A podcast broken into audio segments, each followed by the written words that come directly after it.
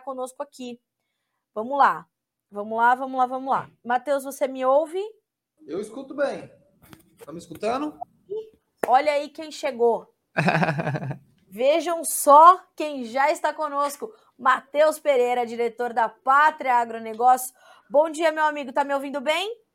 Estou escutando perfeitamente, Carla. Bom dia, moçada que nos assiste. Tá te ouvindo. Mentira. Não me escutam? Tam...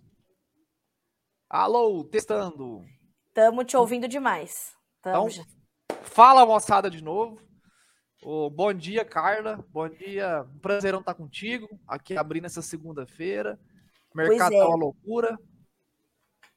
E eu já te trouxe logo aqui pro Bom Dia Agronegócio, porque aqui a audiência é qualificada, viu, meu amigo? é, o povo quer saber de fertilizante, café, açúcar, é uma loucura. Mas, Matheus, a gente vem se falando muito nos últimos dias e você falava o seguinte: ó, Carla, a gente vai ter que ter atenção para alguns pontos do mercado que estão se mostrando aí nesses últimos dias e nessas próximas semanas a gente vai ter que ter atenção a isso. É, do que, que a gente está falando, Matheus? Que tipo de informação começa a chegar nessa semana, principalmente com a proximidade da safra 22-23 dos Estados Unidos? Olha, Carla, uh, a gente está tem no radar né, dois principais pontos né, que a gente tem observado por agora. O primeiro deles, talvez de maior importância, né, é uma desaceleração temporária da demanda chinesa.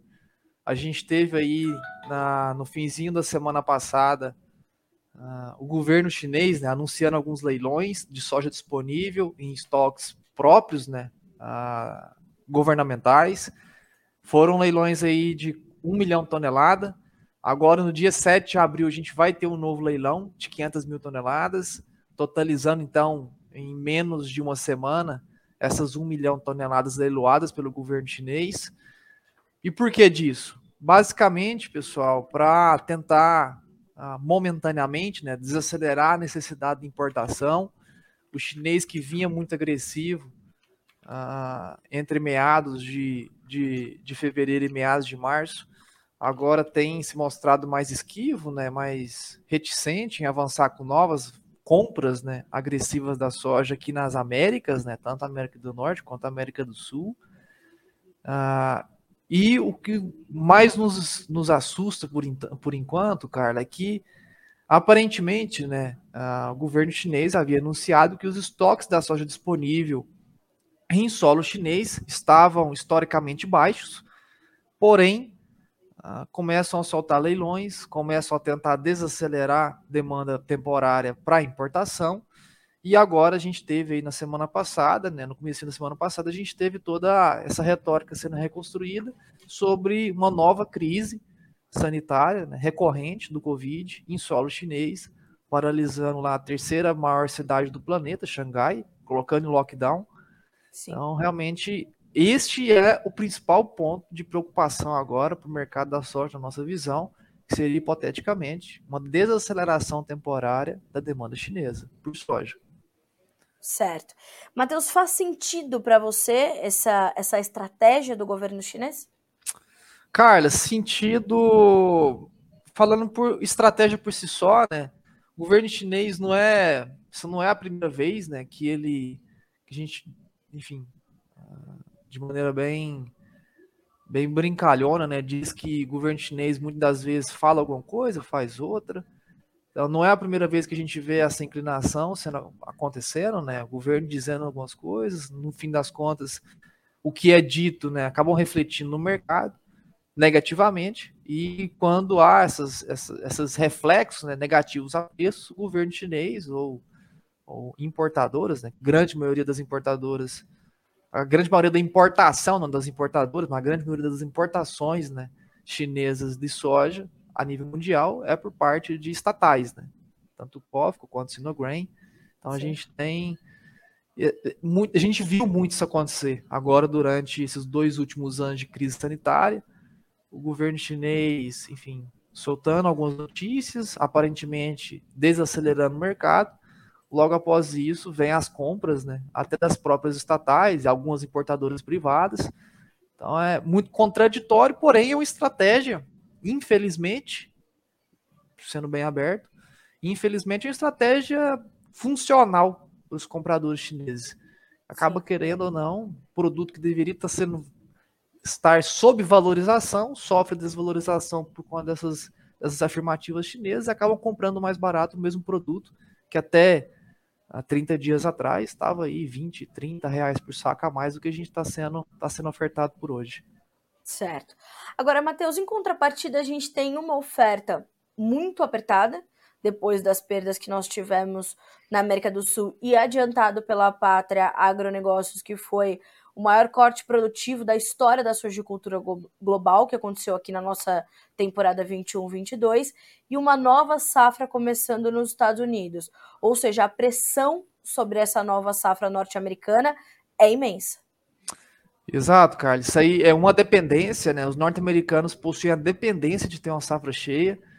Uh, o mercado mundial da soja não comporta novas quebras, né? As quebras vieram aqui na América do Sul, né? Quando a gente encerrou o nosso tour de safra pela América do Sul, a gente veio aqui ao vivo, ao vivo com vocês também, né, Carla? Falar sobre o quão grande quão, era a dimensão das quebras, né? Uhum. Aqui na América do aqui no Brasil a gente teve uma concentração dessas quebras no centro-sul brasileiro. Na Argentina as quebras são generalizadas, no Paraguai, talvez em termos de nação, é a, foi a nação que mais sofreu com a seca esse ano. Foi um corte de quase 50% da safra projetada inicialmente. Então, é uma catástrofe muito grande que acaba colocando um peso, né, uma necessidade com que o norte-americano colhe uma safra saudável. Agora, a necessidade ela depende do clima, né? E o clima, enfim, não há, não há nenhum tipo de ferramenta ainda que consiga fazer o clima ser assertivo, um clima ser bom, ser ruim.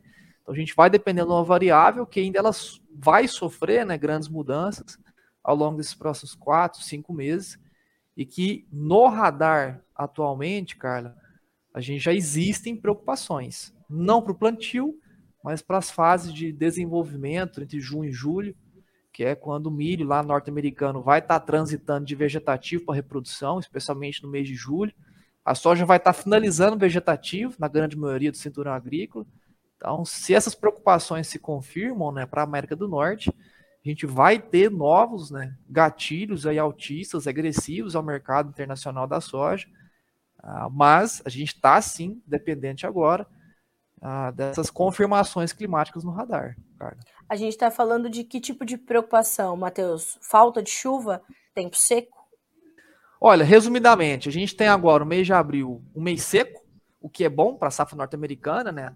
A gente tem que lembrar uhum. que os norte-americanos possuem um, uh, ah, enfim, um cenário, uma realidade totalmente diferente dos brasileiros. Nesse exato momento, grande parte do cinturão agrícola está sofrendo derretimento das camadas de gelo, sofrendo derretimento da neve sobre os campos abertos. Então, o mês seco por agora é até favorável, ajuda essa, é, é, essa temporada de derretimento, né, acelera a capacidade do produtor norte-americano em antecipar o plantio. Então, o mês de abril seco é favorável, ajuda as condições, não as condições de lavoura, mas as condições de pré-plantio. Pode acelerar o calendário de plantio, né? a gente pode viver, assim como aqui no Brasil, esse ano as chuvas chegaram mais cedo, a gente viveu a campanha né, mais rápida da, da história do plantio de soja brasileiro da história. Isso aconteceu lá no ano passado, né, para plantar essa safra em reta final de colheita agora aqui. A gente pode viver também a um cenário semelhante para os norte-americanos, com a safra sendo semeada uh, de maneira recorde histórica. E no mês de maio, antecessor aí, o próximo mês, né, a gente tem um mês mais chuvoso uhum. para os norte-americanos, então até então zero preocupações para plantio.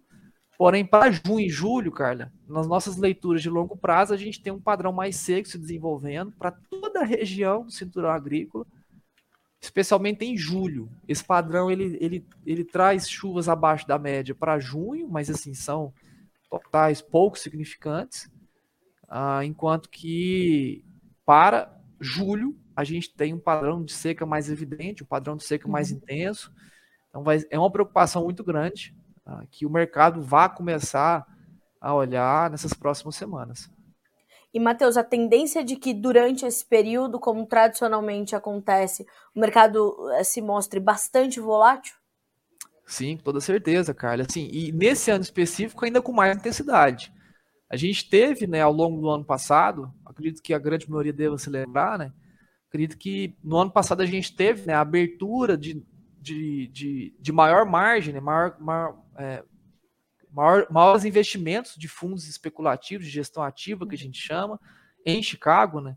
As, as posições permitidas em Chicago para commodities agrícolas foram ampliadas em 70% no ano passado. Então, o que, que eu quero dizer com isso? Fundos, né, especuladores, fundos de gestão ativos, tais especuladores do mercado, que sempre adicionam muita agressividade nas cotações, eles ganharam a possibilidade de ampliar suas posições em 70% no ano passado. Isso foi uma normativa da, interna da própria CME, que abriu essa capacidade, né? deu mais liquidez ao mercado, de fato, e deu mais oportunidade. Querendo ou não, assim, eu sou um defensor do especulador, né? Isso dá, o especulador acaba gerando muita oportunidade a nós, né, da, da base produtiva, a nós, produtores rurais. Então, uh, e desde o ano passado a gente houve essa ampliação da capacidade dos especuladores em comprar commodities agrícolas. Então, para esse ano específico, a gente já começa o ano sobre um cenário de quebra de oferta, a gente tem preocupações sobre a safra norte-americana de longo prazo, né, junho e julho, e a gente tem maior capacidade desses tais especuladores de entrarem ao mercado. Então a gente certo. vai ver um mercado muito mais agitado nesse ano safra 2022, cara. E a gente está recebendo aqui uns comentários interessantes pelo Instagram, como por exemplo, né, é, se continuar essa baixa, quero ver quem vai animar a plantar a safra 2022-23. A conta não vai fechar. Ou seja, o produtor vai ficar só com o trabalho. Aí, quem falou isso foi o pessoal da Fazenda Cachoeirinha. E o Patrick, mera especulação. Eu vejo. Uh, alta dos preços deve chegar logo. É, como é que você está trazendo todos esses, esses elementos, Matheus, para suas análises aqui para o nosso mercado interno? Porque tudo isso se choca com um dólar caindo agressivamente, somente na última sexta-feira, quase 2% de queda, menos de 4,70 o dólar. Como é que está o mercado brasileiro nesse momento e como é que serão as oportunidades de comercialização que o produtor ainda vai ver é, e se vai ver a partir de agora?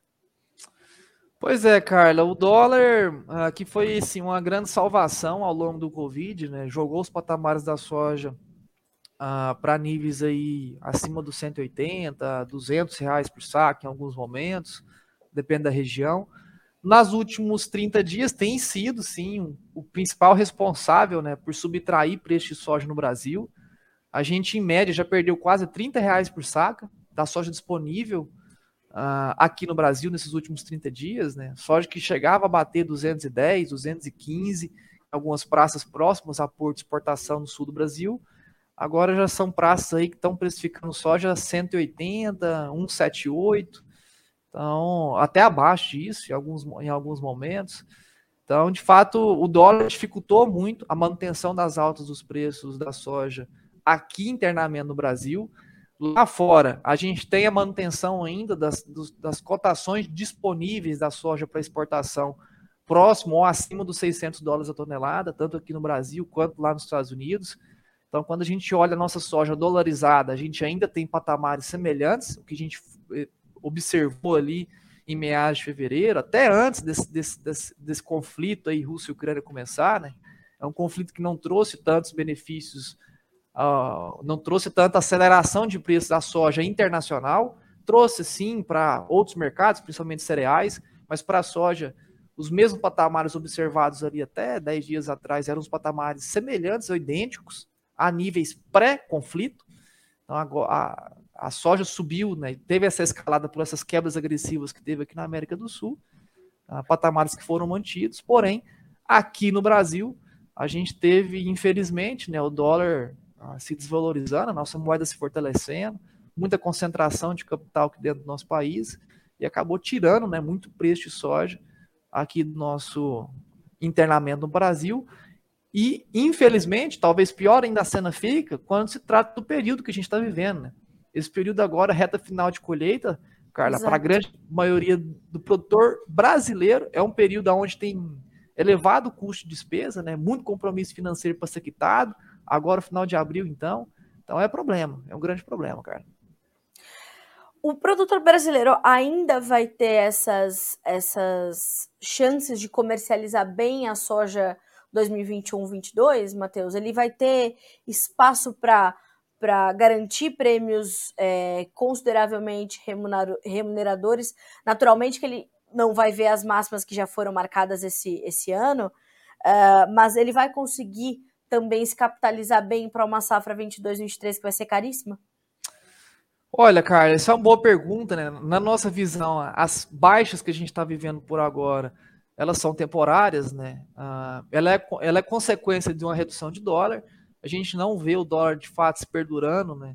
Nos patamares atuais, com a aproximação das campanhas eleitorais, né? A gente está vivendo um ano eleitoral, um ano extremamente volátil, muito agressivo. A gente ainda não tem candidatos favoritos ao mercado, porém uh, a gente vê que esse dólar atualmente nesses patamares aí que já chegaram a derrubar quase mais de um real por dólar ao longo de 2022, né, que chegou a bater acima dos 5,70, já está operando aí próximo aos 4,60, 4,64 agora, com mais um centavo de queda nesse exato momento. Então a gente vê que o dólar nos atuais patamares, eles deverão, deverá ainda ao longo desses próximos meses, né, com a aproximação da campanha eleitoral, voltar a, a enfim, a ser negociado né, acima dos cinco reais. A gente teve essa, essa onda, esse fluxo de investimento no Brasil, na nossa visão, ela foi uma onda, um fluxo de investimento tomando como base uma economia maquiada. A gente não teve as soluções reais do Brasil o Brasil de 2022 é um Brasil semelhante a 2021.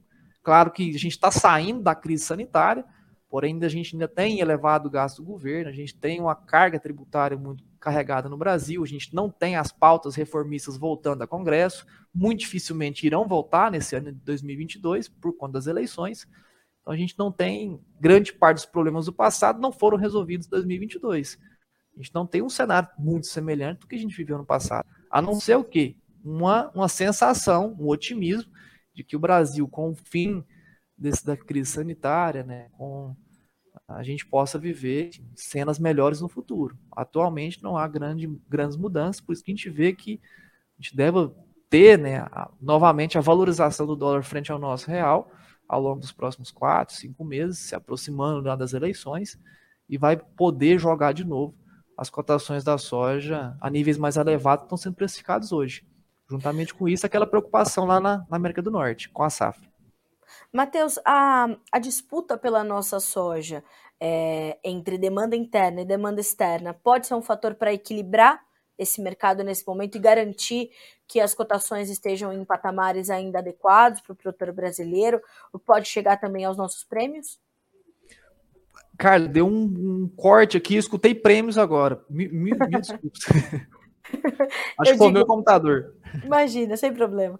É, eu te pergunto assim: essa disputa que a gente teve já nos primeiros, primeiros meses de 2022, inclusive, entre a demanda interna e a demanda externa é, pela nossa soja, pode ajudar a equilibrar esse mercado de alguma forma, ajudar a neutralizar parte dessa baixa do dólar, chegando inclusive essa, essa disputa a influenciar é, uma manutenção dos nossos prêmios em patamares elevados? Olha, Carla, a, a gente gostaria de ver mais disputa, na verdade, né? A indústria interna brasileira está com dificuldade, de fato, para competir com as ofertas para exportação. A gente não está vendo né, uma grande. uma, uma grande ação da parte consumidora interna brasileira de soja em fazer aquisições, em adicionar o que a gente chama de prêmio doméstico, né? Da mesma maneira que existem prêmios de exportação, existem também os prêmios domésticos, que são basicamente quando a indústria, né, os consumidores internos adicionam valor sobre o que está sendo pago na exportação para reter o grão internamente no Brasil. Isso aconteceu muito no ano passado, aconteceu há dois anos atrás, e esse ano a gente está vendo pouca adição desses tais prêmios domésticos, né, que informalmente a gente chama aqui na pátria. Então, está é, tá, tá dificultando realmente a, a indústria né, manter margem, a ter capacidade de fazer esses pagamentos mais elevados para reter esse grão internamente. Infelizmente, no atual momento, a gente ainda continua sendo autodependente de, da exportação, de preço de exportação e da conversão do câmbio, enquanto que a indústria se mostra um pouco mais reclusa né, em entrar no mercado nesse momento. Como é que a Pátria está vendo as exportações brasileiras de soja para esse ano, Matheus, depois da quebra que a gente teve? Olha, Carla, a gente deve ter uma redução de pelo menos 10 milhões de toneladas né, exportadas. No ano passado a gente encerrou com próximo a 85 milhões, pouco mais disso, né, 86 milhões de toneladas. Esse ano a gente dificilmente vai ter 74, enfim, 75 milhões de toneladas embarcadas. Uhum. O viés é de uma redução mais agressiva. A gente viu na. A, a gente atualiza todas as sextas-feiras né, o nosso line-up, a gente vê como que está os compromissos de exportação, quanto da nossa soja já foi vendido, quanto que uhum. ainda não. Uh, a gente ainda está com baixíssimo volume de soja comercializada para exportação, comparado com o ano passado, porém, dentro de uma média dos últimos cinco anos.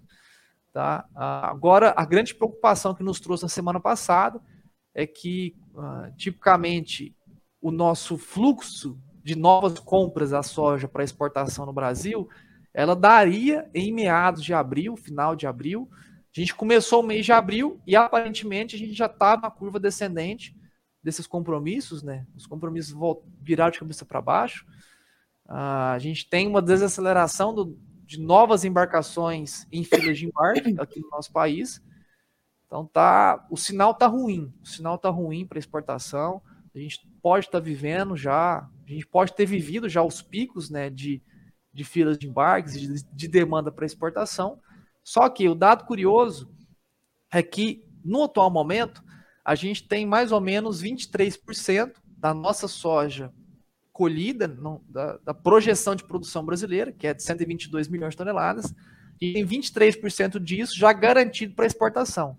Certo. No, no ano passado, cara, nesse mesmo período, a gente tinha pouco mais de 17%. Ou seja, o que eu quero dizer?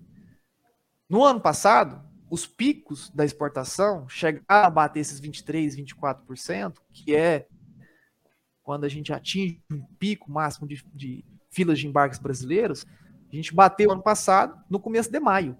Se a gente bater Sim. nesses 23% que ano passado só foi atingido em maio, a gente pode sim, é mais um sinal de que a confirmação desses picos da demanda para exportação brasileira já bateu agora no finalzinho ah, do mês de março, do começo do mês de abril.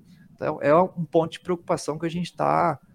A gente tem esse receio de ter uma desaceleração dos prêmios de exportação brasileiro e dificultar ainda mais a manutenção hoje dos preços da soja, que poderão sofrer ainda de agora em diante, agora com a desaceleração possível dos prêmios.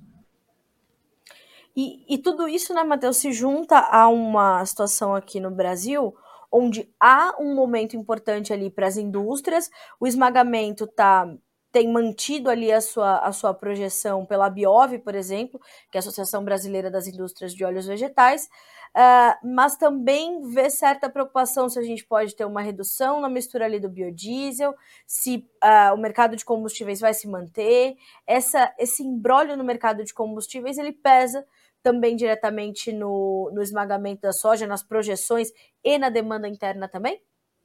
Toda certeza, Carla. Ah, tipicamente, né, quando a gente viu, viu toda essa escalada dos preços de combustíveis, né, a gente pressupunha né, que a gente teria mais esmagamento da soja interna no Brasil para confecção de biocombustíveis, né, e acaba que a indústria, por não vou dizer ser esganada, mas tendo dificuldades em manter margens rentáveis de lucro, né, pela elevação dos preços da soja internacional, não é um problema interno brasileiro, é um problema globalizado, né?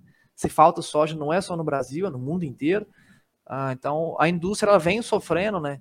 Aparentemente, manter os níveis de esmagamento e internamento do nosso país. A gente pode sofrer desaceleração. Eu sei que a Biov ainda se mantém estática né, nas estimativas de, de esmagamento interno da soja brasileira, porém a gente pode observar sim uma desaceleração ao longo dos, dos desses próximas semanas e meses.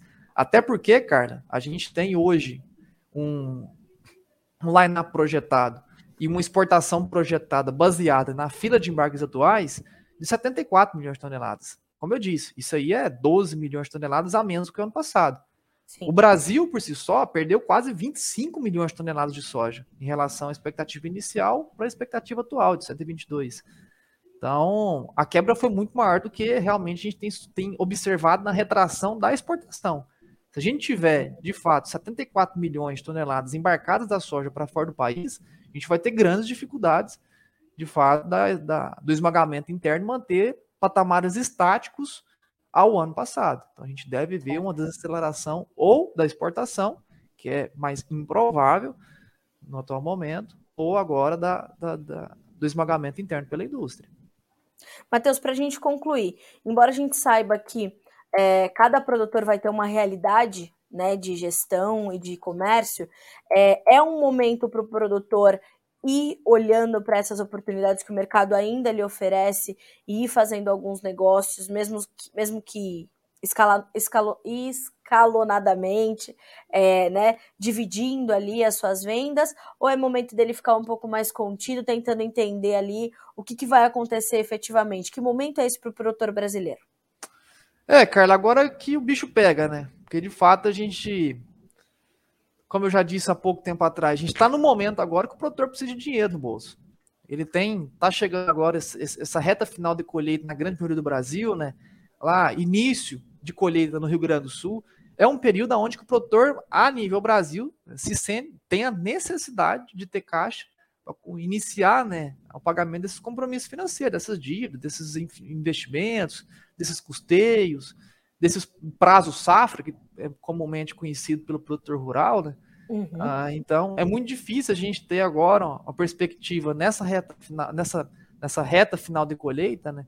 A nível Brasil, não estou dizendo exclusivamente ao, ao, Rio Grande do Sul, que está só no início, é muito difícil a gente ter agora um cenário de otimismo, né? Para os preços da soja de curto prazo. Então, eu aconselharia, né, quem está nos vendo, que olhe com carinho as oportunidades que o mercado ainda tem, porque de fato os sinais de curto prazo não são animadores.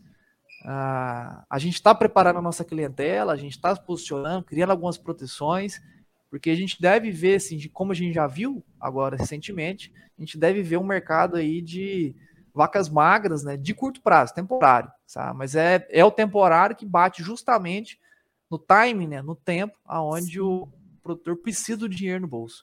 Então, eu aconselharia que olhe com bastante atenção essas ofertas, meus caros, e caso tenha alguma dúvida em relação a como criar proteções, nos procure aqui na Pátria do Negócio para a gente poder entender cada caso também, que são distintos. Né? A gente não pode trazer visões generalizadas, porque cada caso é um caso e cada realidade é uma. É isso. Matheus, olha, um prazer receber você aqui no Bom Dia Agronegócio. Estou muito feliz de começar a semana já contigo aqui, respondendo a nossa audiência e se você ainda não segue, inclusive você está no Instagram, terminou o Bom Dia Agro, arroba pátria.agronegócios.com.br arroba pátria.agronegócio.com.br Ali, né, Matheus, tem todas as informações para quem quiser chegar até você e ao teu time para fazer esse planejamento comercial mais assertivo, é, mais seguro, principalmente, né? Exatamente, Carla. Se quiser nos chamar por lá, no próprio privado do Instagram, ou acessar o nosso site lá nas link, nos links que tem lá na descrição. Fiquem à vontade, pessoal. Uh, eu sei que esse momento agora, essa euforia, né, essas quedas, elas tão, têm gerado bastante ansiedade. E cuidado, assim, muitas das vezes, uh, quem está nos, nos, assistindo, né, viu realmente a soja derretendo nos últimos dias, pegou, como eu já disse, num, num período muito crítico ao mercado, para a parte da base produtiva, né, por conta dessa, dessa necessidade financeira do momento. Então, cuidado para também não tomar ações né, na ansiedade. Nos procure para a gente ter, realmente entender a realidade, entender a sua parte, para poder dar um direcionamento mais claro. É isso mesmo. E se você quiser acompanhar o site da Pátria, pátria.agr.br. Certo, Matheus? Exatamente, cara. Meu amigo, boa semana para ti, boa segunda-feira e já estou te esperando aqui para as próximas análises, viu? Um abraço para todo o time da Pátria.